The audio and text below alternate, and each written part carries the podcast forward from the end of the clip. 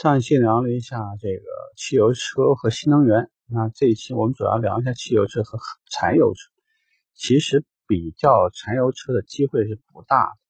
的，呃，可能主要的原因是因为我们做乘用车出身的人，其实周围拿这个车对比的客户并不多。但是现在呢，这个不管是马上这个 BQ 四零马上会换柴油版。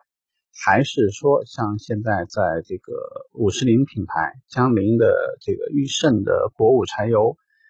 呃，很多这样的车型的推出，我想呢，还真的会有不少客户在考虑车型的时候，如果预算范围刚好覆盖到汽油车和柴油车的时候，那可能会出现这个问题。所以我想呢，简单的聊几句就可以。一个呢，汽油车。呃，从它的技术啊，包括它的使用来说，第一就是在乘用车的使用比较多。那么对于这个，比如说加油的便利性啊，呃，包括这个使用时候的时候，那个因为发动机的工作原理不同，所以汽油车相较在使用当中呢，会显得更加安静一些。当然，如果车身重量较重的时候，汽油车和柴油车在同等排量范围比较的时候，柴油车会显示出来它的加速性能更好，并且呢，它的燃油经济性更好。给客户如果说他在做比较的时候，会有几个不同的地方。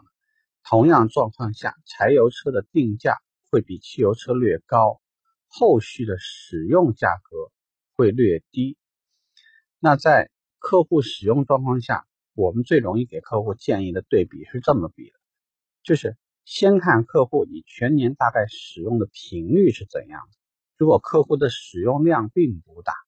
其实他买柴油车的必要性并不是特别有这个必要，因为从购买成本上说，如果客户购买成本高，本来是为了省这几个油，但是你又开的不多，那你其实哪里省到了呢？那就这个就没有意义了。第二呢是客户的使用用途，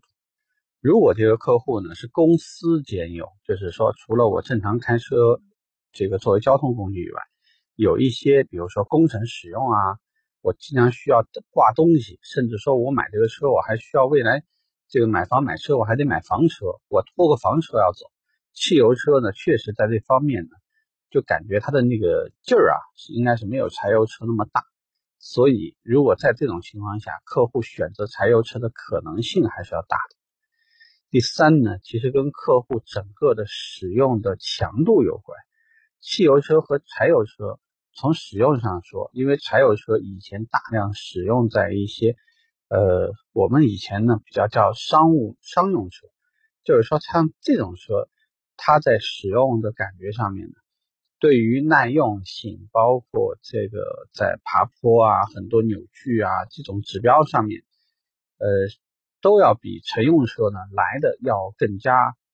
这个皮实耐操一点。所以在这种状况下，如果客户的使用强度较大，呃，汽油车呢其实还真的不是特别适用。这个也许呢，大家如果在二零一八年会看到大量的皮卡车型。就像以前的猛禽啊像这样的车型，如果说大范围的出现在大家面前的话，那么这些车型的选择，我想客户也会更加关注于在这种呃柴油车上面。所以，如果客户的使用频率并并不是特别高，而且对于购买预算其实还是比较在意的，其实汽油车是他最好的选择。使用如果频率不是很高。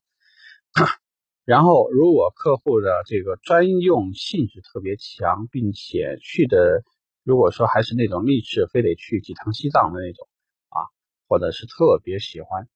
呃，公司兼用，强度较大，对于油耗的后续使用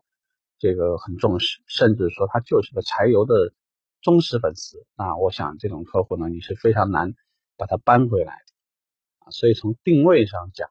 啊，会有这些差异。当然，从实际的体验上说呢，柴油车会比汽油车，呃，使用的这个声音会大一点。这个呢，很多如果使用过柴油的人呢，应该可能都会有这种感觉。